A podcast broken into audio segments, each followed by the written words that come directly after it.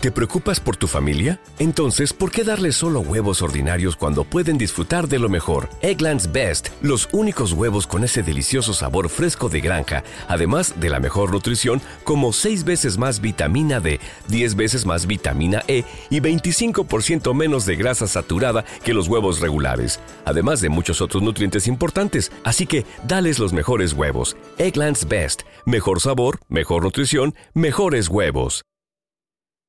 Las opiniones emitidas en este programa son responsabilidad exclusiva de quien las emite y no representan necesariamente el pensamiento de temas de nicho. Si usted está esperando un tratamiento serio, un tema serio, se equivocó de contenido.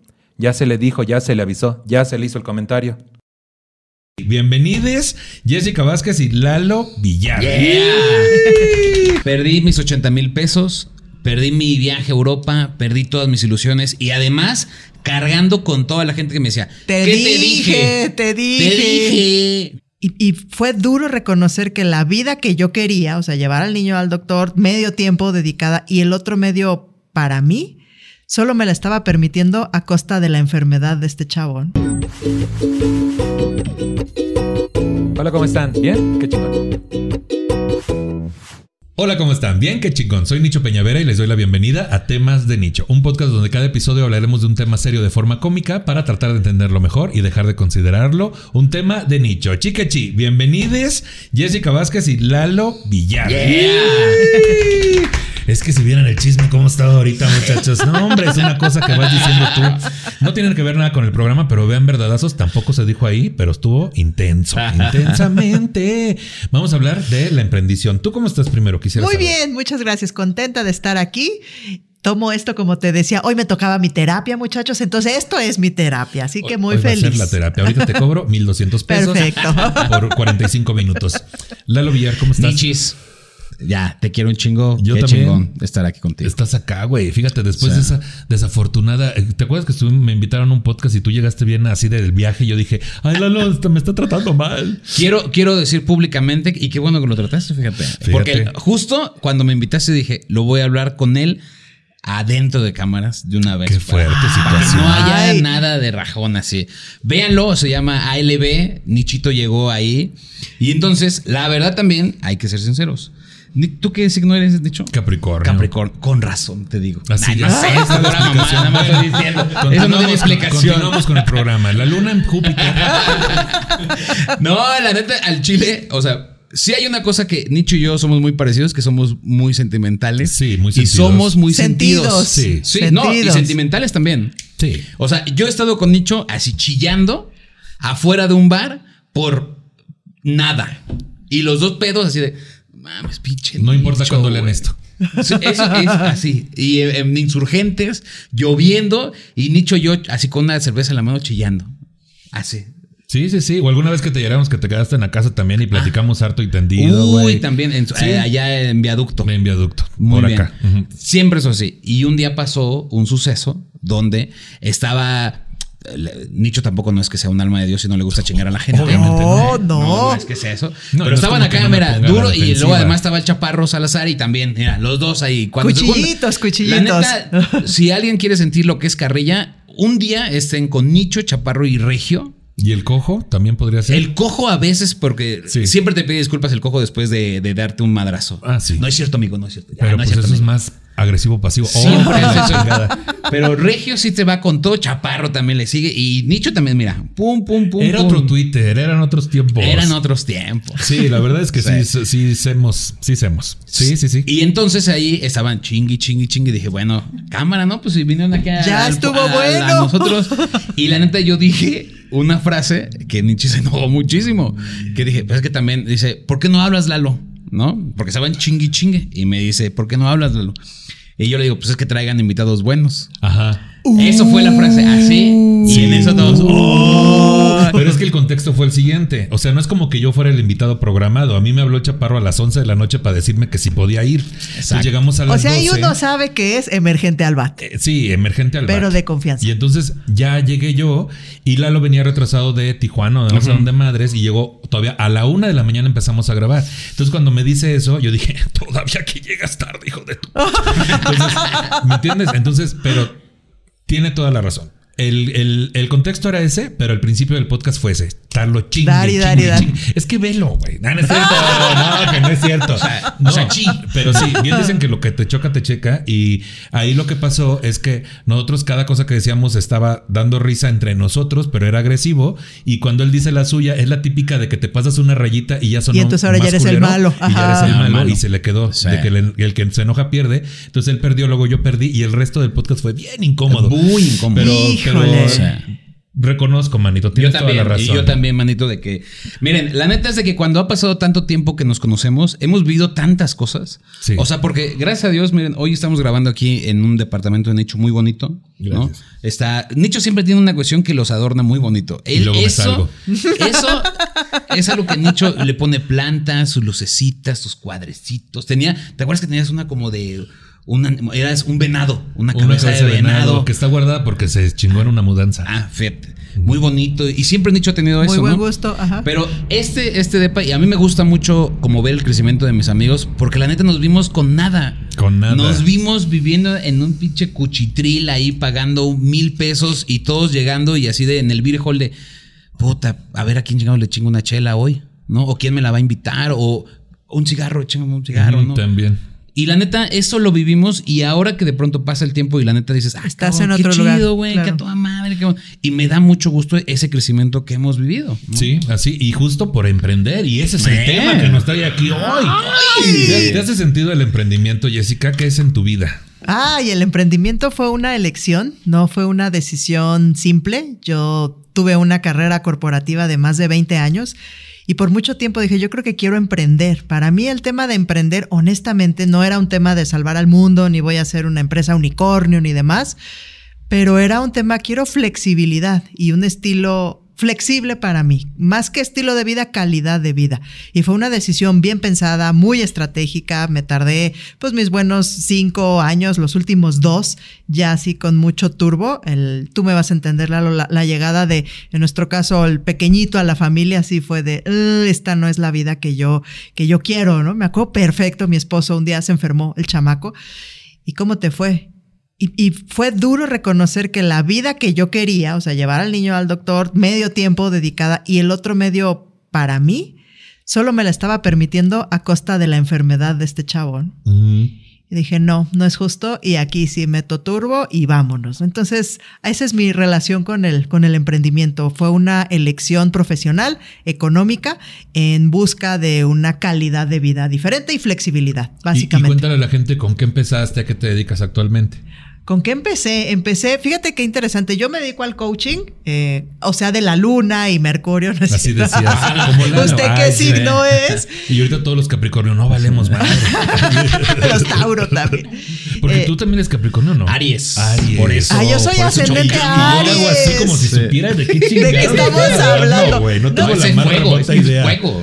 No tiene que ver, pero yo me dedico a asesorar ahora personas en su relación con el dinero y ahora curiosamente en emprender.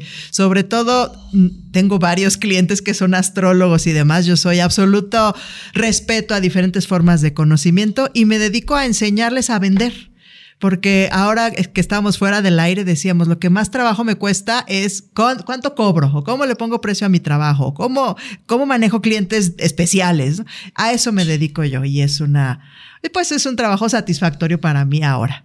Chingón, o sea, emprendiste y ahora la vida te llevó a ayudar a emprender a más sí, personas. sí, sobre todo sabes que hay gente que están dedicados al tema de desarrollo humano, de alguna forma, terapeuta, asesor, físico, lo que sea, y a, a personas que nos calificamos como introvertidas, que a veces se tiene ese estigma de, ay, para ser vendedor tienes que ser extrovertido, dicharachero, y no es un requisito. Entonces, ellos son mi, mi mercado, mi especial, mi nicho. Súper. Pues nuestro otro bu- muy buen invitado que trajimos. Ah, ¡Ah! Sí, que sí llegó temprano, hoy no llegó a la una de la mañana. Cabrón, cabrón, tu pedo de emprendimiento empezó con una idea que no soltaste y no soltaste y no soltaste y todos vimos como un crecimiento muy merecido, güey. Pero, ¿cuál fue la chispa que dijo, que, que- que- que detonó este pedo de voy a hacer esto, güey, voy a hacer estos Ah, videos? yo creo que para mí al chile mis papás. O sea, y no, no mis papás porque dijeron, graba hijo tacos, ¿no? Sino por el hecho de que yo siempre vi a mis papás como comerciantes y siempre se me metieron en la, en la mente de, sé el jefe de lo que sea, cabrón. O sea, si es pepitas, pero tú sé el jefe, cabrón. Entonces, como que eso lo tenía muy metido. Y la neta, yo desde la prepa vendía chicles y dulces en, la, en las clases. Entonces, yo llevaba a veces mi mochila ya sin, sin cuadernos ni libros, nada, y llevaba ahí toda mi tienda. Entonces, a la hora del recreo, yo sacaba todo, yo sacaba todo mi arsenal y ahora sí, cabrones. órale. Contrabando. Sí, y además tenía mi listita de quién me debía y la chingada y así. Inclusive en la universidad me decían dulcero, justo por eso, porque yo era quien hacía todo ese business de los dulces en el salón. Sí. En Proyecto 40, a pesar, o sea, yo trabajaba y tenía mis cajones llenos, yo era el de la tiendita. Sí, sí, sí. Yo, ándale, a ver, ¿qué, trae, qué traes? Pasas Tamarindo, con chocolate. chocolate. Tenía boings. Ya quería poner mi refri, así, hablé con Coca casi, casi. Oye, fíjate. En la oficina. en la Patrocinado. oficina. Patrocinado, Oye, tu por currículum, no, es que supuesto. iba a meter el refri. Haciendo torta, torta fría. ahí. torta fría y le tengo recargas de 30 pesos. Pero siempre se me metió eso. Entonces, la neta, yo siempre, eh, o sea, en mi mente decía, es que para mí es esto, ¿no? Tener, ser el jefe de lo que sea, para adelante, ¿no? ¿Crees que tenga que ver el barrio, cabrón? O sea, porque esta historia también, por ejemplo, la escuché de Alexa Swart en este asunto de vender la gelatina y salirse desde cha- chavita y, y he escuchado muchas historias similares de banda que viene del barrio y echando para La, adelante. la neta, yo creo que tiene mucho que ver. Y Nesa es un parteaguas del comercio. O sea, porque neta, la gente que conozca Ciudad Nesa va a ver que hay. Puedes encontrar en cinco calles cinco tiendas. ¿Cómo chingados venden? Sepa Todos la chingada. venden. Y todos venden. Y entonces ves una tienda enfrente de la otra y tamales y la chingada. Y parece realmente un mercado todas las calles de Ciudad Neza. Entonces, sí, el sentimiento de comercio formal o informal está muy presente. Sí. Yo creo que tiene que ver a qué experiencias fuiste expuesto. O sea, yo lo veía, por ejemplo, ahora con mi hijo que para estos momentos tiene ocho años y él dibuja camisetas. Y le dije, ¿sí sabes que hay gente que se dedica a eso? ¿Cómo? Y yo, sí, claro, y aquí está, y mira, los venden. ¿Y los puedo vender? Nike sí. le dice, mira, Ah, sí. Nike. No, no, Mira, no, no, gente ¿se que, interviene piezas y Mira, demás. Rey Camiseta hace la de gente sensual. Cómprela ahora mismo en línea.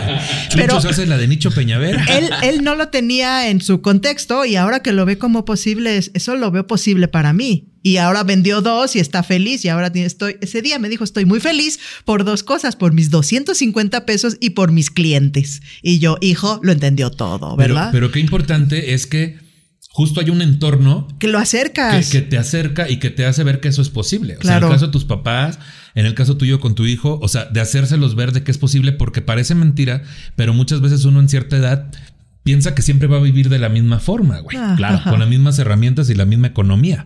Entonces, de repente te descubres aún, por eso viajar ilustra, por eso este, conocer ciertos tipos de mercados ilustra, Claro. el que te abras a una posibilidad. Y ahora con las redes sociales, de repente todo el mundo, pues bueno, lo bueno sería que no todo el mundo quiera ser TikToker, ¿no? Pero de repente ven otras opciones de, de comercio.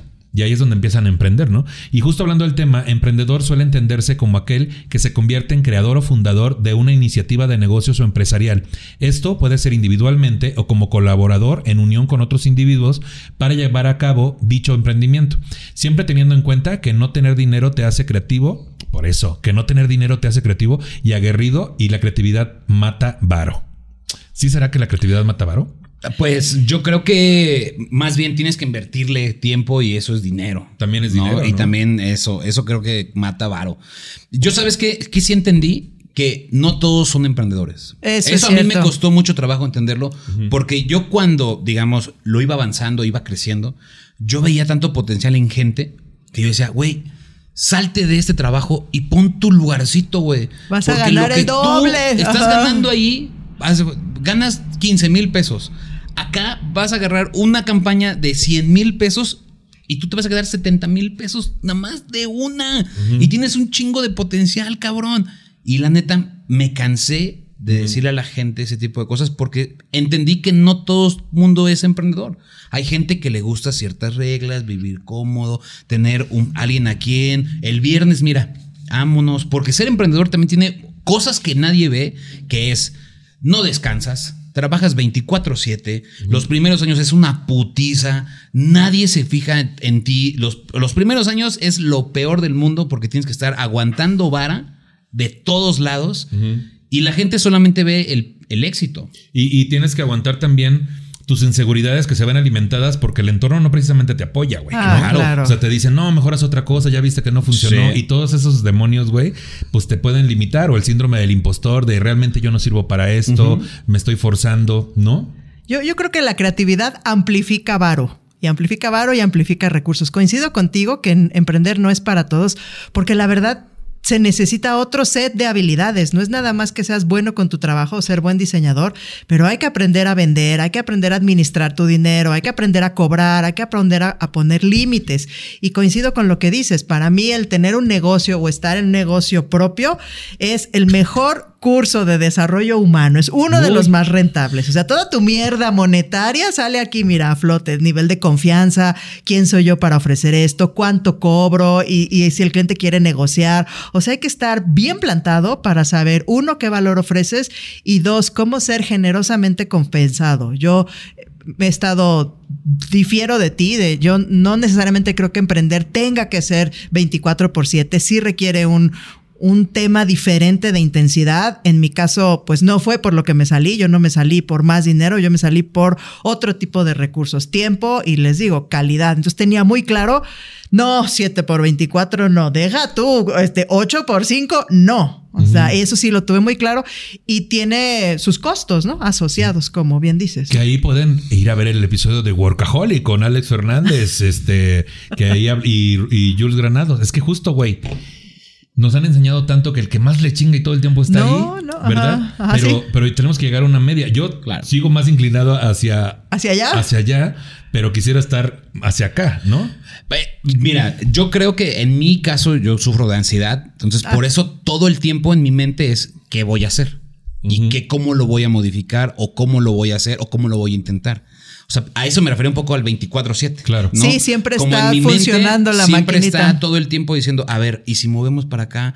Ha habido cosas que a las 3 de la mañana estoy así de, a fuerzas, Te ya sé. duende, y, y lo vas y lo apuntas y dices, a huevo, sí, mañana ya lo veo, qué pedo, pero a las 3 de la mañana, qué chingados tengo que estar pensando en si un pinche este, eh, cartera de taco va a funcionar o no va a funcionar. ¿Eso te pasaba antes No. cuando trabajabas en el noticiero? Porque a mí no me pasaba. O sea, al principio de mi carrera, digamos, cuando tenía un jefe y trabajaba, me rentaba pues en una empresa, para mí al final era muy fácil. O sea, yo me rento en este horario, ahorita ya no es y ya no contesto. Y sí tenía la capacidad de cerrar la cortina mental y me desconecto. Yo no y tenía esa acá, capacidad. acá no he podido tanto, ¿eh? O sea, Pues yo creo que no, pero hay algo motivador, el dinero. La verdad. O sea, tú sabes que en un trabajo, yo siempre se lo digo a mi hermano, ¿no? Él vive en Chile, le chingan, le digo, güey, y él me lo decía, ¿no? Y él es una de esas personas que le da miedo a emprender. Le decía, güey, es que tú, tú ganas 20 mil pesos hoy. ¿Qué pasaría si te dicen, güey, si te esfuerzas más vas a ganar 100 mil bolas por lo mismo trabajo que estás y haciendo? no es esforzarte cinco veces. No, Eso es lo Por lo genial. que estás haciendo tú, Sí. vas a ganar 100 mil bolas. ¿Qué vas a hacer? No, pues si lo hago. Pues hazlo, cabrón. Y Chingate. Pero- Pero, tiene miedo de perder esos 25 fijos. Ahí entra el miedo, güey. Es que el factor del miedo de y si me aviento y no funciona, el miedo al fracaso. Pero bien dicen que mucha gente por el miedo al fracaso no inicia ni siquiera el proceso, porque es más fácil la certeza del fracaso que la incertidumbre del éxito. O sea, Claro. y no se avientan, ¿no? Sí, sí, sí. Y justo hablando de eso, para definir un poquito más qué es ser emprendedor, el emprendimiento es la capacidad del deseo de desarrollar, organizar y manejar un negocio junto con sus respectivos riesgos, con el fin de obtener una ganancia. Un emprendedor es una persona que identifica una oportunidad y conociendo los riesgos emprende la acción de organizar los recursos necesarios para convertirse en creador o fundador de una empresa o negocio con la finalidad de aprovechar dicha oportunidad, obteniendo remuneración económica. Un emprendedor parte siempre de una innovación para diseñar, lanzar y poner en funcionamiento un negocio. La mayoría de las definiciones de emprendimiento se centran en el lanzamiento y puesta en funcionamiento de un negocio debido a los altos riesgos que implica el lanzamiento de un startup o un comienzo, por así decirlo. Un eh, stand-up, te decía. No, No, no, cosa, no, parecido, parecido. No mismo, Igual es ansioso, pero- Tampoco, ¿verdad? Una porción significativa de los negocios tienen que cerrar debido a la falta de financiamiento, malas Sí. decisiones de negocios, crisis económica, falta de mercado o una combinación de todas estas circunstancias. Comúnmente el emprendedor ocupa posiciones en los proyectos empresariales en los que se encarga de dirigir y organizar su nacimiento y posterior funcionamiento. De ese modo asume una serie de riesgos en mayor parte de carácter financiero o económico. El riesgo, güey. El riesgo y la lana son los factores Vas a arriesgar lana, tiempo, esfuerzo. ¿Y qué vas a obtener? Es un albur. ¿Cómo, cómo reducir esa incertidumbre? ¿Sabes qué también arriesgas? Arriesgas reputación. ¿Qué van a Uh, pensar claro. en ellos? Y yo quiero aclarar, mira, el miedo uno no es el enemigo, o sea, no es que, ay, hágalo sin miedo, el miedo siempre va a estar. Solo que al miedo hay que tratarlo como un copiloto, no puede ir manejando o encima de ti en la cabeza diciéndote y gritándote. Sea, está ahí y la utilidad del miedo es pon atención, ¿no? ¿A dónde vas? ¿A dónde tienes que ir? O sea, el miedo no se va y está bien que no se vaya, solo se va a las personas que son psicópatas, ¿no? Entonces, ¿cómo disminuir el riesgo? Algo que a mí me ha funcionado es tener yo soy amante de la claridad monetaria, o sea, cuánto te cuesta vivir, hasta cuánto vas a arriesgar y, y que sí haya riesgo, pero que no sea un, un riesgo o un miedo paralizante, o sea, no vamos a convertirnos como en las cabritas, ¿no? De, y ya me desmayo y no puedo operar, no, o sea... Y el miedo y el riesgo también es como un músculo, lo vas fortaleciendo. A mí me ha funcionado mucho esta transición parcial. No tiene que ser 0-100 o hay personas para las que funcionamos mejor no 0-100 y empiezo a trabajar sábados y domingos y veo que funciona, me da evidencia de que hay mercado, de que esto funciona, de que la gente paga por ello. Y ya la transición es más simple. Entonces, para mí ha funcionado tres cosas. Claridad monetaria de cuánto necesitas para vivir en tres niveles, ¿no? Como mira, en el peor de los casos, ¿con cuánto? Pues una atún y sopa de pasta. ¿Puedo vivir con atún y sopa de pasta tres meses? Sí, se Sí, puede. Sí, se puede. Sí se puede. A veces claro. con el puro atún. Si quieres con la pura pasta. Bueno, y mides eso. Y a mí me ha funcionado y es lo que yo veo con, con el grupo parcialmente. No, no es cero, vamos, arriesguemos todo. Arriesguemos una parte, probemos, hagamos pequeñas pruebas de mercado. Me, me gusta pensar en el mercado como un laboratorio. Y si hacemos esto, sí jalo. Entonces le doy más recursos. Parcialmente. Parcialmente. Y por eso tiene libros sobre La eso. neta, la neta, la neta, yo, o sea. Tú ahí- todo, cero, cien. No, no, no, no. La neta, yo creo que el primer paso es ser, eh, conocerte a ti mismo y saber para qué estás hecho. Porque, porque la neta también, esta cuestión, esto que se vende falso de tú eres emprendedor, sal Ah, sí, adelante, no, tú lo no. puedes hacer, al chile no funciona. No. No, todos son para todo. O sea, hay gente que le gusta cocinar, hay gente que nos gusta comer, hay gente que le gusta servir, hay gente que le gusta explicar, Cobrar, hay gente que le gusta tomar fotos, hay gente que le gusta ver video, hay gente que le gusta estar al frente, hay gente que, o sea, hay gente para todo, pero si te venden la idea falsa de tú vas a poder hacerlo, no necesitas bla, bla, bla, No es cierto. no es cierto, porque al final justo crea un fracaso y crea una ilusión bien pendeja de aquí arriba y que la neta mucha gente queda frustrada peor Sí. porque le venden ese tipo de cosas y por eso hay un chingo de charlatanes en las redes sociales diciendo que quieres saber cómo gano Los tres 300 secretos. mil dólares Sí. en, en solamente dos meses, sigue estos pasos. No, cabrón. O sea, la neta no. Lo que sí creo que todos debemos tener es ahorra para tu retiro, güey. Sí. Ahorra para tu seguro médico. Eso donde estés. Porque cuando llegues a, cin- a 55, 65 años y ya te quieres retirar, ¿dónde vas a sacar esto? Y Dios ahí eso vida. es para todos. Y ahorita con la nueva cultura de, de que no importa, este vive la vida y disfruta. Yo, y- tam- yo también soy. eh, a mí hay que estar preparado en todos los escenarios. O sea, vívela, pero divide tus cuestiones, haz Sí. parcialidades. Cámara, tengo para vivir la vida loca y, y drogarme y chupar si quieres esta parte. Porque qué tal si, si tan, o sea, si toda esta vida sí me llega a vivir, si llego a vivir 70, 80, 90 años, güey. Pero, voy a pero fíjate cómo en ambos casos, güey, el hecho de comenzar a tener familia es lo que te detona esas preocupaciones que son muy reales y que luego no ves. O sea, es como necesito tener más, necesito mejorar mi calidad de vida, porque ya no soy yo solo, ¿no? Sí. Sí, claro. Entonces, como que ahí hay un común denominador en ustedes que fue, aparte de lo que ya traían, hay que echarle más chingadazos, ¿no? Para tener más. Y justamente hablando del startup, el emprendedor, dice, según Charlie Matías, ya conocido como Frick Martínez, escritor del libro Startupismo, ay, sí, un startup es una idea que puede convertirse en negocio. En palabras de Frick, es como una semilla a la cual se le agregan ingredientes como agua, sol, tierra, oxígeno. Si la semilla no germina, deberás modificar los ingredientes. Menos sol, más agua, remover la tierra. Si no germina, deberás hacerlo de nuevo. Las veces que sean necesarias. Si de plano no germina, la tiras a la basura y consigues otra semilla. Todos creen que una startup es una empresa chiquita y no. Un No. startup no es una empresa. Un startup es la posibilidad de que una idea logre crecer y se convierta en una empresa. Entonces, ¿cuál es la diferencia entre una startup y una, una FIME? Una startup es la idea que se convierte en negocio y crece exponencialmente, mientras que una FIME es una empresa pequeña que genera riqueza en la medida de su infraestructura y su capacidad de dar servicios. Para el autor de Startupismo, un emprendedor es alguien que trabaja 100 horas a la semana en su proyecto, en lugar de 40 horas en el proyecto de alguien más, o sea, lo contrario a ser empleado. Un emprendedor es alguien que crea un proyecto que genera impacto social y o económico. Económico. Es el corazón de un negocio, el alma de una necesidad que busca una solución. Entonces, sí, una, una FIME es una empresa pequeña. Y yo ahí agregaría con, con esto de nuestro autor del startupismo, además de que es una semilla, requiere, en mi experiencia, como invernadero, así como una semillita, miren, protegida de que de opiniones, de mala vibra, de malos clientes. O sea, sí al principio, sobre todo en la fase embrionaria, digamos, cuando es retoño, sí hay que protegerlo y ponerle muchos recursos y mucho cuidado y que salga al sol y esto y lo otro. Y sí, mucho, mucha protección, al grado, en mi caso, de no compartirlo necesariamente con todos. Ya después que es un árbol firme y que aguanta columpio y da manzanas, ahora sí, opinen, tírenle al blanco si quieren, pero ya está, eh, diagonal estoy, lo suficientemente fuerte para aguantar opiniones y buenas ideas de todos y demás. Que a Entonces mí- yo me- agregaría eso. Esa parte de que aguante columpio ya la había escuchado, pero en otro contexto. Ah. El mi- y tú, Lalo. La neta es de que yo creo fielmente de que también hay gente que no valora el estar derrotado. Y es bien difícil. Estar derrotado, estar abajo. Un- mira, les voy a contar la historia con Nichito que Ay, vivimos. y ahora a ver qué. Que Ay, justo- salud, Nicho, es que no, no sé sé si lo dijo a aquí. Hugo Blanquet no contigo agüita. o Blanquet lo contó en su podcast la a- vez de la vez del taller Ay, ahora del tenemos que editar algo Blanquet en otros episodios donde no está. ya su fama. Eh, es que justo un día Nichito vio, yo creo que para mí ha sido mi peor momento eh, arriba de un escenario. La vez del almacén que nos invitó Hugo wow, Blanquet. güey, legendario. Eso, a mí esa vez fue mi peor momento. Me sentí una. Es así, es como el Río Blanco del Cojo, ¿no? O era. ¿Cómo se ¿El llama el, pueblo? Blanco?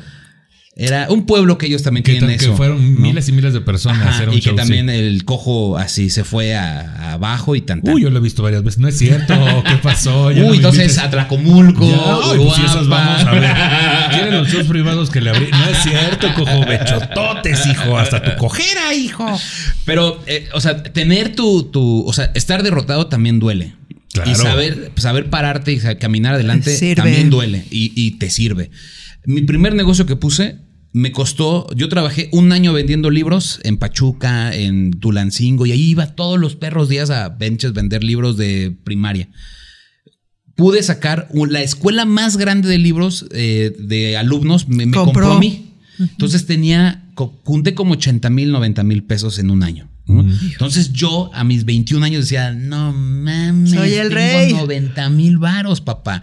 En mi mente siempre estaba el clásico viaje de mochilazo por Europa. Y dije, ahora sí, me Ya lo voy a poder dar con mi dinero.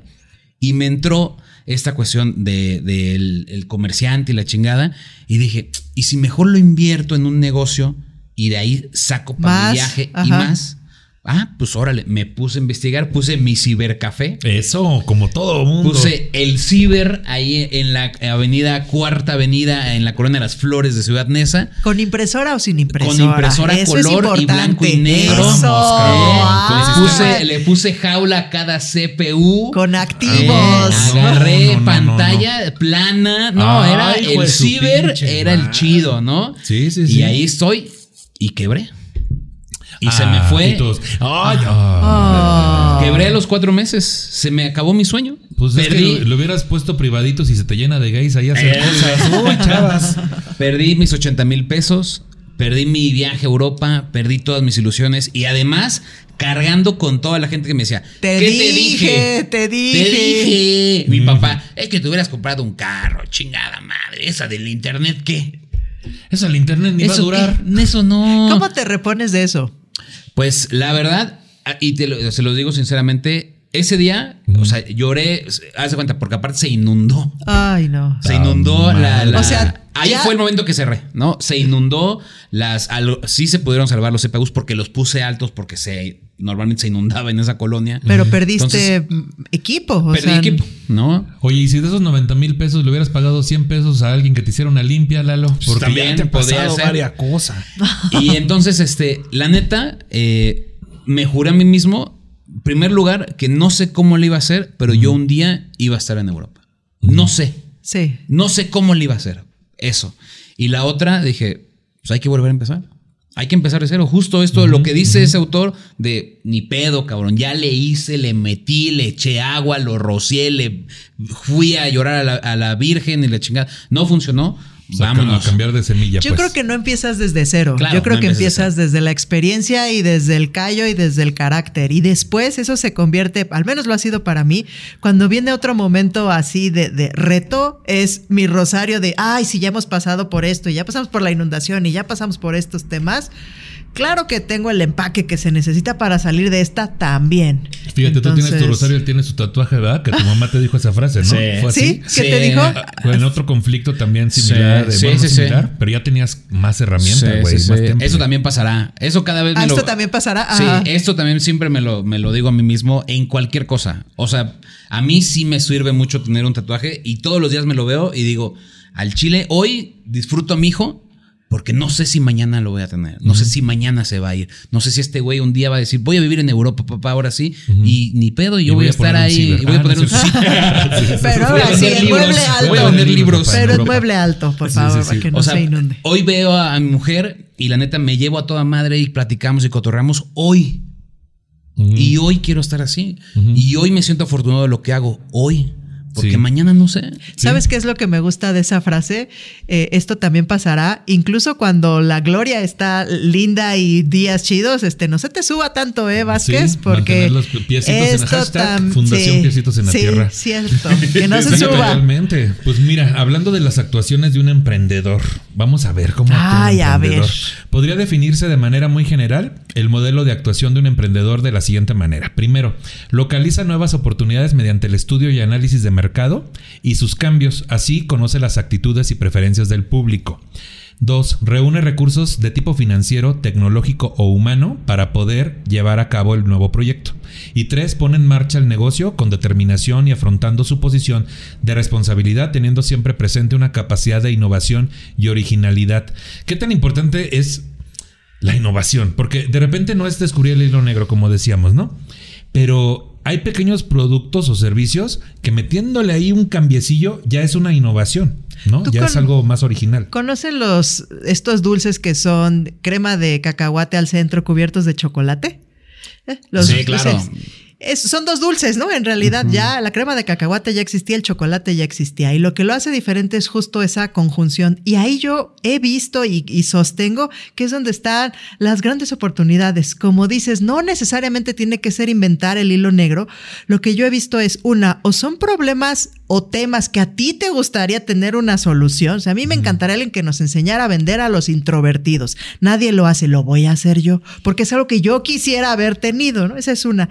Y la otra, cuando juntas dos cosas que ya funcionan y qué tal que las mezclo y surge una solución diferente y ahí hay un hueco de mercado. Exacto. O como voy ando, yo pido mi crepa con lechera y cajeta. Por ejemplo. que siempre te dicen ¿la- Uno ¿la o lo lechera otro? o cajeta? Los dos. Porque si es con cajeta lleva plátano. Y si es con lechera lleva chantichi. No, démela con lechera y cajeta. Y todo. Es que, es que pónganse Un vergas cortocircuito del cuatro de las Oye, cremas. y mira, Azúcar. cabrón, ¿Y el que logramos? Principios de diabetes, por ejemplo, ¿no? Ahí vamos, ahí vamos, poco Fíjate, a poco. por ejemplo, hay negocios muy exitosos que son Vitau, por ejemplo, que es justo para tratar, para hacérsela fácil a la gente que tenía una enfermedad crónico-degenerativa por todos los reembolsos, todos sus seguros y demás. Mira, es una monserga, me ha pasado a mí. ¿Por qué no hacemos algo para hacerlo fácil? Y ahí surgió una idea de negocios. Genial. ¿Por qué? Porque yo padezco esto, que no era gran ciencia, ¿no? Pues metes los trámites y el reembolso, pero era una monserga a lo largo de los meses, para toda No sé la qué es vida. monserga, pero me gusta la Joda, la buscamos. joda. Bueno, gracias, es mi palabra de abuelita. Es una joda. Pero, pero Me aquí, lo voy a tatuar. Pero aquí hablando de esto, bien dijiste, no es que sea la gran ciencia. Pero nadie lo había hecho, güey. Además O sea, también, mira, siempre hay el clásico emprendedor que quiere es descubrir el hilo negro. No, es que eso está muy fácil. El tío Robert es uno de ellos. el tío Robert es justo, es uno de ellos, la neta. Tiene ideas bien chidas, pero él siempre quiere ir una más arriba. ¿Más compleja o más que no. Y muchas veces innovadora? no lo hace. No se llega a hacer porque es tan compleja que no hay los recursos para poder hacerlo. quien lo vaya a consumir al final. sí, también. Pero creo que muchas veces, la neta, yo, por ejemplo, yo sí veo a mucha gente con innovación, por ejemplo, el podcast, ¿no? Esto, tan fácil, tan sencillo, no solamente tú que estás aquí al frente, estos carnales, güey. O sea, ¿cuántas veces conocíamos a gente que nomás no le daba el clavo para poder hacerlo bien? Sí, Porque muchas puta. veces la innovación es hacerlo, Hacerlo bien. bien, sí es cierto. No hay más, nada Sí, más hazlo bien. No que- tienes que eh, elevarte al cielo y crear con Dios. No, Y un- solamente sí, hazlo bien y, que es un- cumple. y que es un proceso de que no había quien lo hiciera tampoco. Y entonces la profe- profesionalización de las personas que lo hacen, en mi caso, sí no es algo tan fácil de encontrar ahorita, güey. Yo, yo he estado con Nicho así de. eh, así. Porque Nicho siempre se pone. Cuando algo le preocupa y Nicho tiene una así, está con el celular y está. Ay, no. Y él solito está. Ay, no. Ay, Ay, no. Esos ay, no era de. Es que este cabrón quedó de entregarme el, pro- Y el no lo programa entregó. ayer. Y es hoy 5 de la tarde que no lo tengo y lo estoy chingando para ver cuándo me lo da. Ujú. Y así, Nicho. Las Ay, entregas. Este cabrón, no mames. Y tenías que trabajar con ese tipo de personas porque no había quien más. Y tan es así que hay gente con muy con números muy cabrones que sigue trabajando con gente que no sabe hacerlo. Saludos a Tú Jerry. también sabías quién. Saludos, Jerry Mechototes. Yo guardé, yo guardé el nombre hasta el final. Tú sí ¿eh? fuiste disque. Jerry Mechototes hasta donde le estés cagando, hijo. Ahí estuvieron justamente, ahí estuvieron, de ahí vienen. Pero pues acá sí se profesionalizaron. Pero mira, por ejemplo, yo un día, hasta cosas justo por eso viajar también te abre la mente. Claro. Un día eh, tuvimos la oportunidad de hacer un viaje en carretera en Estados Unidos. Tengo una tía inmigrante en Houston y fuimos a visitarla porque ella no puede venir para acá. Le llevamos sus Saludos a mi salsas, tía dice. Toña. Le llevaba su chile. Su salsa, tamarinditos. Nos paramos en una tienda en, en Texas y vendían así, era como una olla express, bueno, una olla así, De una cocción. olla. Cocción, Ajá. ajá. cocción. Y, y vimos y decía cacahuates enchilados. Yo dije, ah, cabrón. Y mi papá también dijo, a ver. Y ya, ¿cuánto vale? No, pues un dólar. Órale. Lo único que hacen es cacahuate el tierno, lo ponen a cocer con chile de árbol y ahí lo tienen. Y cuando alguien quiere, te sirven en tu palpito y ya, ahí te vas tú chingándote tu cacahuate tierno. Recién con- hechecito, Recién ajá. hechecito con no chile. es dorado como regularmente es. No es dorado. Eso a nosotros dijimos, no mames, ¿y por qué no ¿Por lo qué venden no lo en hacemos México, más? ¿Por qué no se vende en México algo que nos gusta un chingo? En las carreteras siempre vas con Claro. pepitas, cacahuates, papas y la chingada. Si vendieran eso, estoy seguro que sería un gran éxito. Ahí está. ¿Sabes Tan qué fácil sirve? como eso. Sí, pero Viajar. nadie lo había hecho, güey. Ese es el punto. Viajar y viajar a otras industrias. O sea, si tú estás en la industria automotriz, ve lo que hacen los bancos, ve lo que hacen las luchas. Yo tenía un maestro de marketing que decía, hay que viajar muchachos, pero viajen al centro, viajen a una obra de teatro que tú jamás irías. Justo por eso ve, porque ahí encuentras conexiones y empiezas a darle pues alimento a la neurona para encontrar esas ideas. ¿Y Sí. qué tal si? Se trata de ver cosas y, y que no que no están en tu si se- de lo que se trata es tener otra idea e, e ilustrarte. Contexto. Pues salte de tu De tu burbujita. de, tu burbujita, ¿no? Por eso mucha gente dice que, que- que veas la vida siempre, no tus cuatro paredes. No, en 360, En ¿no? 360. O sea, y pareciera que es súper mamador esto, pero la neta, todos venimos ya con una codificación de familia. Todos te dicen, así son las cosas, papá. Y tú vas por la vida diciendo, a lo mejor tú dices, es que mi papá la cagó en esto, pero la codificación viene tan Ya adentro de ti que ya estás así. Entonces, cuando alguien te dice, oye, güey, pero nada más voltea para acá y ya el mundo es distinto, dices, ah, chingas, ¿Hay opciones? Ahí irá. Hay ideas O diferentes. sea, sí podía no pegarle mi hijo y que saliera bien. ¿no? Fíjate. Podía no drogarse, nomás no pegándole. Mira. fíjate. Ah, chinga. Mira, podría no consumir este estupefacientes así, mi mona No, de guayaba. y Podía mira, no ah, meterme anfetaminas y bajar de peso. Sí, o sea, también. hay tantas, tantas cosas que uno ya dice así, ah, es como tu tía la gorda bajó de peso con eso. Así es como se hace. Sí, ¿no? sí, sí. Ah. Podría, podría decirle a mis amigos que no me agredan. ¡Oh, qué ¡Oh, chingada, qué bárbaro! Podrías tener otros amigos, tener dicho, otros amigos. trabajar Podría con otras gente que sí cumple. personas. Mira gente que sí trabaja. Mira, Podía tener a gente Sí que se sí. puede. mira qué bonito. Pero a veces uno está así cuadrado y cuando, y la neta, yo siempre, yo creo que el mayor problema de mucha gente es ser eh, cerrada y terca.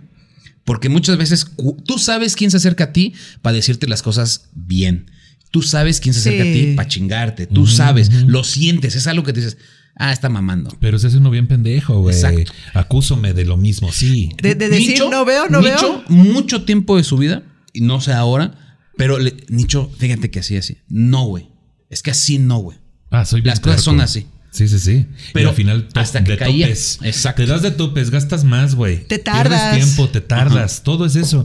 Pero ahora vamos a ver la gente que no hace eso, que son las características de un emprendedor. ¿Cómo estoy metiendo todo? Ay, fíjate. No, Hay emprendedores que son tercos, güey. Ah, claro. sí. También. Puede ser parte de sus características, güey. A ver. Justamente entre las características que deben tener los emprendedores destacan, primero, creatividad empresarial para pensar fuera de la caja e idear un nuevo negocio dis- dis- Disruptivo. disruptivo. Ah. Lo hice muy bien. No, No sé qué significa, pero qué bueno.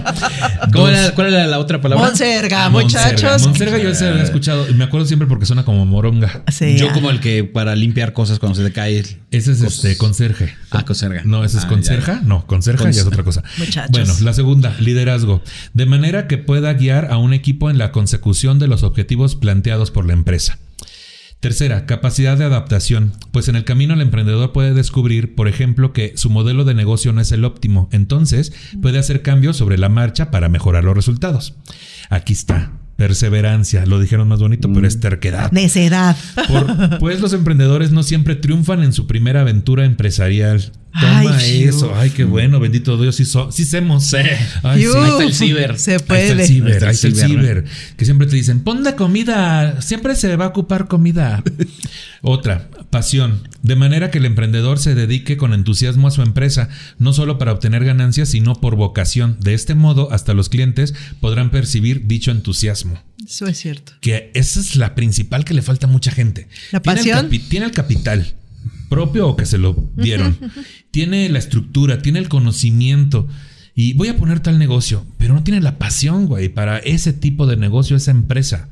O sea, no lo quiero decir así, pero maestros de stand-up comedy. no todo mundo tiene la pasión, güey. No todo es maestro. Es que no todo es maestro. Es que no todo el mundo entrega No todo es tiempo. maestro. Es que- Es que es justo lo que te digo. No todos somos para todo. No todos somos para todo. Puede ser el mejor en algo. Por ejemplo, decías de la comida. Alguien que cocina toda madre y todo el mundo le presiona que ponga un restaurante. Y no. Y, no le gusta, güey. No le gusta. No le gusta. A lo mejor le gusta nada más los banquetes, cierta temporada o ni siquiera ponerlo como negocio. Y yo sabes ahí que, que sé que esa es una ventaja. Como tú decías, cada quien que sepa para qué somos buenos y yo pienso que tenemos nuestros talentos para nuestra sobrevivencia y de todos nuestros amigos. Porque si tú eres bueno para algo, es altamente probable. Uno, que no te des cuenta porque es muy fácil, como, ay, ¿cómo crees que voy a cobrar por eso? Pues Piensas sí. que no estás haciendo nada diferente. Porque es fácil para ti, pero no para otros. Entonces es, es para ti y para todos tus amigos. y ahí entra el síndrome del impostor, porque dice, ¿por qué todo me sale bien si no me estoy esforzando? Sí, güey, ya lo traes en tu Por- sistema, en tu código. Esa es una, o, O te la otra, esforzaste ¿eh? tanto tiempo que ya tienes un nivel de maestría. Te aseguro que tú no necesariamente eras tan fácil salir a reportaje, tal vez los primeros, y hoy ya es de, bueno, cosa de todos los días, porque llevas una maestría haciéndolo, o sea, Sí. desarrollando ese talento. Y a veces uno es el que no lo ve. No lo ves. Sí, como está, como se te da tan fácil, entre comillas. O sea, a mí me decía una terapeuta una vez, hay gente que se esfuerza toda su vida y nunca le salen las cosas. Y luego están las personas que piensan que no se están esforzando y todo les sale bien. Pero porque se esforzaron. Algo, les est- algo están haciendo diferente Claro. al resto. Y de repente esos son los conflictos de por qué fulano está en tal posición, por qué algo está haciendo diferente a ti, güey, ¿no? Y, y también por el hecho de que yo sí creo que el, el- la palabra para mí clave es chingarle. Para mí, ¿eh? en mi codificación, o al menos como yo he salido adelante, es chingale, chingale, chingale, chingale, chingale. Y a lo mejor mucha gente dice, es que no se trata de eso. A mí me ha funcionado así. Y yo lo he visto también con mi papá. Sacó adelante a seis cabrones, nos dio educación a través de chingarle. O sea, no había otra forma más que salir adelante, hijo. Hay que traer comida, vámonos. Hay que vender algo. Mi mamá salía a vender cosas, mi papá también y la chingada. y A chingarle. Y a lo mejor lo que sigo ahora con tu hijo es mezclar justamente estos conocimientos de chingarle, chingarle. Ahora, no, no te mates. No te mates, claro. Lo apalancas, claro. Lo apalancas Sí, sí, sí, también. sí. Y es otro, es otro nivel Es de, otro. de Mario Bros. Y por último, confianza en sí mismo. De esta forma puede transmitir optimismo y determinación a su grupo de trabajo para poder alcanzar los objetivos propuestos, que cabe aclarar. En un emprendimiento no todo el tiempo vas a estar de buenas, obviamente, y ni vas a ser el más optimista No. tampoco. Tienes que ser realista también, ¿no? Porque justo hay mucha gente que por estar en esta fantasía de todo va a salir perfecto, se dan unos chingadazos, güey. Que, bueno, Pero- Justo otra vez la frase. sí, esto también va a pasar. Eso también pasará. Para mí la vida es un círculo. A veces arriba, a veces abajo. Y la única forma de estar en los dos lados es seguir caminando. Seguir girando. Seguir girando. Sí, sí, sí. Así como estás abajo, ¿cómo sales adelante de, estás, de cuando estás abajo? Chingale, cabrón. Chingale. Y, un día vamos a salir para arriba. Y ahí toma más sentido la canción del círculo, que sube, que baja, no puede parar. Ah, exacto. Que sube, que baja, no para Era de buena, rodar. era muy buena. ¿Ven cómo si hay, hay artistas que consideran basura que hay un mensaje? Analicen las canciones de Bad Bunny, ¿no es cierto? es así, ¿no? Bueno, tipos de emprendedores. Los principales tipos de emprendedores son, uno, el visionario, que es aquel que se adelanta a las demandas o tendencias del mercado, pensando en el futuro y no solo en las ideas de negocio que hoy son las más rentables. Puede ser, por ejemplo, un negocio que comienza a implementar como canal de venta una nueva tecnología que aún cuenta con alcance limitado. Sin embargo, el emprendedor espera que el uso de dicha tecnología se incremente progresivamente en los próximos años. ¿No? Que la internet, que el YouTube, ¿no? Ahí lo vimos, ¿no? Esa tecnología. Que eh, la- las recargas telefónicas. Que, ¿Qué otra cosa podríamos meter ahí? Te voy a decir una cosa bien, Los- bien, bien los tonta. autos, los autos. O sea, dicen, si hubiéramos preguntado qué es lo que quiere la gente, si tú les hubieras preguntado qué quieren, queremos caballos más rápidos. No es cierto, lo que quieren es llegar más rápido de un lugar a otro. ¿Qué Sí. tal si no es con caballos? ¿Qué tal? Y ahí surgieron los ¿Qué tal? autos. ¿Y tú ibas a decir qué? Yo iba a decir algo que se innovó y hace poquito supe que existía. Es que ves que siempre en todos los juzgados ahí tienes una chava que está en chinga. Ah, tiqui, tiqui, tiqui, Sí. ajá. Y ahí está, ¿no? Ahí está. ¿Qué dijo? Y, y Ajá. antes se escuchaba un chingo más. Bueno, pues alguien nomás dijo, güey, ¿y si ponemos el voice note y ya que lo vaya haciendo Y que hizo una aplicación para un juzgado y que lo transcriba y ya está, güey? Y que lo convierta en texto. Sí, y ya está. Sí, sí, sí. O que y lo ideal sería también que no existiera el pinche texto, ¿no? Para imprimir. Que estuviera el puro voice note ahí como archivo y a la chingada. Y ya. Pero ya viene, o sea, como es palabra por palabra. Sí, reconocimiento, ¿no? De caracteres. Entonces, lo único que hice con esa aplicación, que es, realmente alguien le apostó miles de millones de pesos, ahora es un mexicano, güey. A huevo. Está muy cagado. Pero lo único que hicieron fue utilizar de tecnologías que ya existían para algo que no se había usado. Sí, eso, sustituyamos a las personas por máquinas, es lo que yo quería decir, no es cierto. Después viene el emprendedor oportunista, identifica las oportunidades de negocio, busca descubrir una necesidad aún no satisfecha del público. También esa suena muy a visionario, ¿no? Ese me encanta porque es muy a corto plazo y no necesitamos tener claridad de, ay, la visión de aquí a 15 años y demás. Oye, ¿qué tal que hoy hay una oportunidad de mercado tan sencillo? Está pegando este color, traemos de importación, se acabó el embarque, listo. Yo tengo el ya. ejemplo claro de eso, que es ponerte a vender juguetes en enero. Tan, tan. Inviertes una feriecita en, en juguetes todo el año y ese día sales a Ahí está vender. la oportunidad. Ahí está la oportunidad y vendes. O Y el ya, rollerblade. Todo el mundo traía oportunidad. esa pinche chingadera del El- rollerblade. de los El dedos, chiquito, ajá. Gente que nada, o inclusive el cubrebocas, ¿eh? Hay gente que antes tenía cubrebocas ahí, puta, ¿qué hago con esta embarcación de cubrebocas? Y de pronto su Se empezó. pinche O, o cuántas, cuántas personas no hemos visto con su carro con la cajuela abierta vendiendo cubrebocas afuera de los centros comerciales? Ajá. Por ejemplo. También, por ejemplo, es el oportunista. El social, que es aquel que busca tener un impacto positivo en la sociedad, no solo generar rentabilidad. A este no le creo. Ay, sí. Ay, ¿por Siempre qué hay algo no? Yo te iba a decir, yo soy de esa. Ah, bueno, sí le creo. Yo, Uy, perfecto. le creo. Pero no tiene que estar peleado, o sea, tiene que ser como los negocios cebra, o sea, blanco y negro. Es bueno para la sociedad y bueno para el bolsillo. O sea, no tiene que estar peleado. Bueno, por ejemplo, este podcast empezó como un emprendimiento social. Por ejemplo. Desde el nombre era temas de nicho, de que lo va a ver muy poca gente porque son temas nicho. muy, de Muy nicho. específicos. Pero yo siento que hay que hablar de eso. ¿Y qué crees que ya estoy monetizando? Ajá. Por ejemplo. Salud, bechototes, síganme. sí-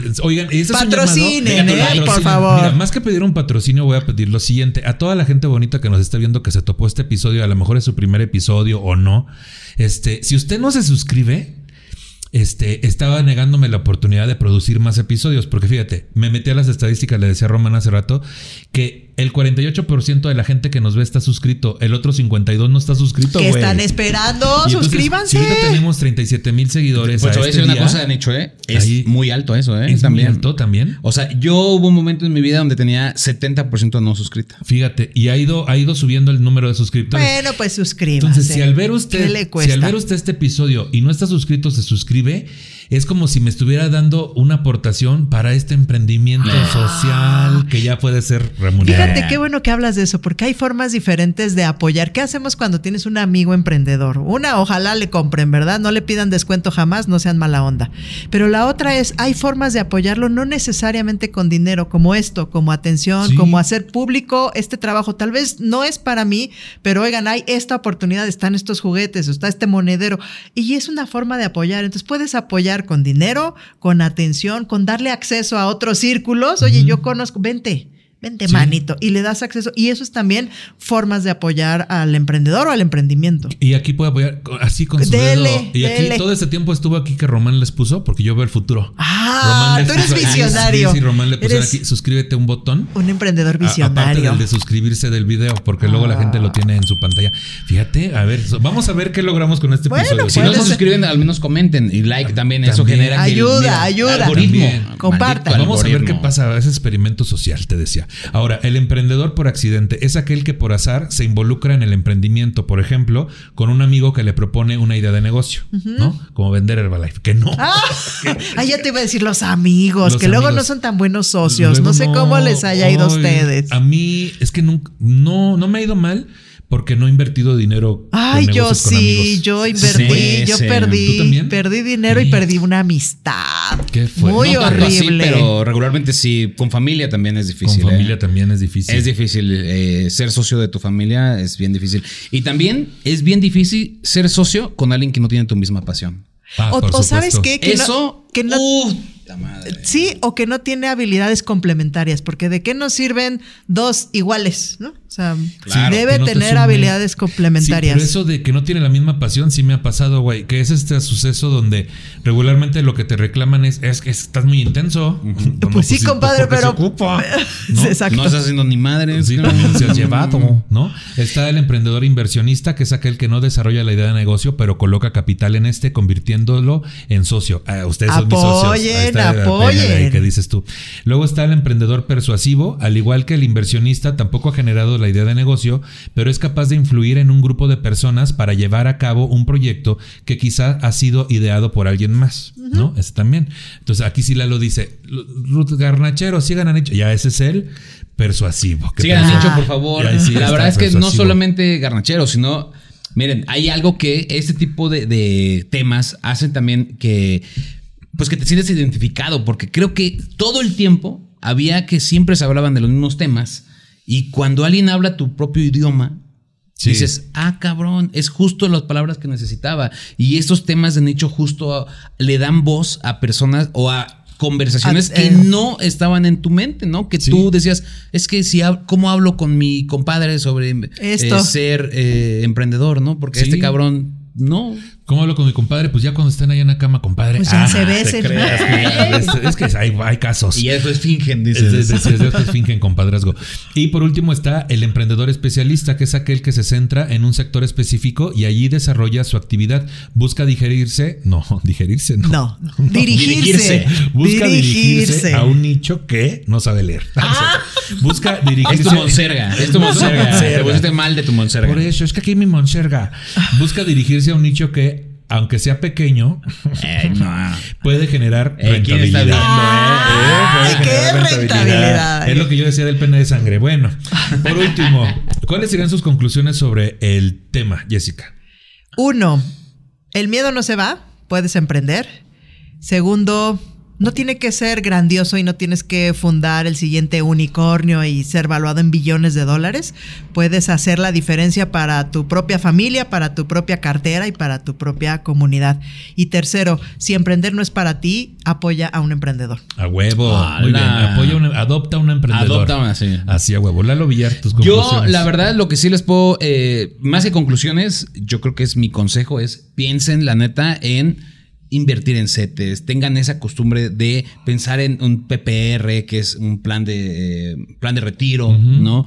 Tener esta cuestión de tu, un seguro médico, un seguro de vida, como que eso también estuviera dentro de tu baraja de educación financiera, seas o no seas emprendedor, porque al final todos nos vamos a enfermar, al final todos vamos a estar viejitos y al final nadie se nos va a hacer cargo. Entonces, esta cuestión de, ahora te toca a ti a mi mamá porque la chingada, y tú, ay, eso es un problema que pasa en cada familia mexicana y no nos damos cuenta que desde ahorita podemos tener esa educación y que después ya me vale madre es que me cuide. Yo tengo dinero para que una, le pago a una señora para que me esté cuidando y cambiándome mi pañal. Pues mis conclusiones son que ese miedo que estás teniendo eh, no es un miedo al fracaso tal cual. Iba a decir una súper jaladísima de que es un miedo al éxito, pero no tampoco. Es un miedo al proceso, a lo Ah, desconocido. Cada que te contraten para un nuevo trabajo del que tienes conocimiento, pero no todo el manejo, entiende que así la pasamos todos. Vamos aprendiendo ya cuando estamos en ese nuevo trabajo. Y se me hace muy interesante esta visión de Jessica de velo probando parcialmente para que justo tengas eh, eh, este, experiencias y reduzcas la incertidumbre. ¿Tú lo hiciste con la comedia, Nicho? También, porque yo lo hice varios años como hobby y luego ya cuando era más del 50% de mi vida y dije, ya gano lo mismo, puedo renunciar, me quedé nada más con lo de la comedia. Pero al final funcionó y aquí estamos, ¿verdad? En este podcast Sí. Emprendimiento y que usted suscríbase. Ah, como chingo, pero de verdad, si eso hubiera como nos ayuda. Esa es mi conclusión, suscríbase. No, mi conclusión es... No le tenga usted miedo, pero hágalo parcialmente. Tampoco se deje como el borras, porque pueden pasar dos cosas: o le va toda madre, o se va a dar en toda su madre. Y si se dan toda su madre, le va a servir para lo que sigue. Y también tiene que ver la edad del emprendedor. No es lo mismo ser emprendedor a los 20 que a los Sí. 30, que a los 40 o a los 50. Yo siempre me voy a quedar con algo que, que supe que, eh, y que también lo, lo- lo confirmé tiempo después, que es a Samuel L. Jackson le llegó su primera oportunidad de cine a los 40 años. lo mismo al cochiloco. A los 40 años. Y hay gente que... gente en cualquier rama del arte que nada más le va mal tantito y dice, Con permiso. ya, con permiso, ya no soy de aquí. Sí, que hay muchos que sí deberían de decir eso como no es cierto, ya saludos a varios estandoperos, bechototes, hijos. Y pues bueno, hay canales de apoyo como el Instituto Nacional del Emprendedor en www.inadem.gov.mx. Está Startupismo, conferencias y cursos en www.frickmartinez.com. Tú también tienes tus conferencias. Sí, Jessica? jessicavázquez.com. Emprendedores Vázquez. introvertidos, bienvenidos. Ahí estamos. Eso. Y pues por último, este les agradezco un montón que, Ah, que hayan estado aquí. ¿Dónde te puede seguir la gente? ¿Qué andas haciendo? Cuéntanos. Estoy pues, promoviendo el libro Divino Dinero, ahora que hablabas de fondos de inversión y demás. Es una forma muy linda de acercarse al dinero. Y mi casa digital, jessicavázquez.com. Mi red social favorita, Instagram, Jessica Vázquez 77, es correcto, adivinó usted mi edad. Ay, ¿qué dices tú? Ahí estamos Ay. con el año de nacimiento. Oye, nos llevamos bien poquito, cuatro ya viste años. meses. Mes- a meses decías. 12 por 4 son así te decía. 40 ya. Ayúdame, tú eres la de las cuentas. Lalo Villar, ¿dónde te sigue la gente? ¿Qué Eh, la ruta de la garnacha, Lalo Villar, ahí estamos. Eh, pásele, pásele a lo barrido. Antes, suscríbase al canal de Nicho. Muchas gracias, cabrón. Chingada ¿Eh? madre, güey. Qué bueno que nunca nos peleamos realmente. apoye un emprendedor. Porque hay gente con la que sí ya me peleé Ay, es difícil. Y luego las tenemos en común. No es cierto ya. Ay, ya. Pues les agradezco mucho por escuchar este episodio. Está disponible en mi canal de YouTube Nicho Peñavera y en todas las plataformas de podcast. Compártalo para que lleguemos a más personas. Y pues por último quiero agradecer a Román y Liz por la producción de este episodio, a Cherly Ortega por el guion. Y pues nada, si usted, ah, pa- para terminar este episodio, si usted se siente ofendido por el tratamiento que le hemos dado al tema y tiene un montón de sugerencias sobre cómo hacer este episodio de forma correcta, le sugerimos dos cosas. Una, no nos escuche. Y dos, produzca. Y uno, empréndale. Se le estuvo di y di. Hasta luego, amiguitos. Y aquí tengo tu libro, fíjate, ahí está. Ahí está, míralo. Ya estamos, vamos a gastar dinero. Ah,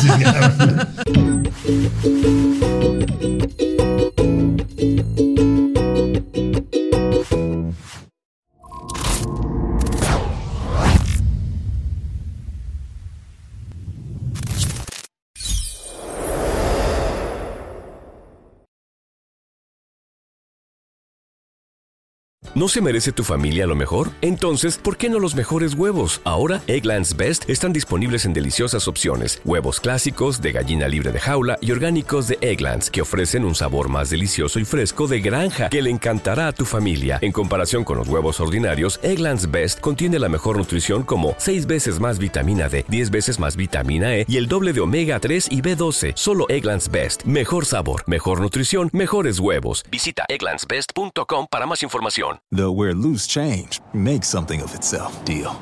Because only at McDonald's can a stop at the toll booth turn into an, impromptu breakfast stop.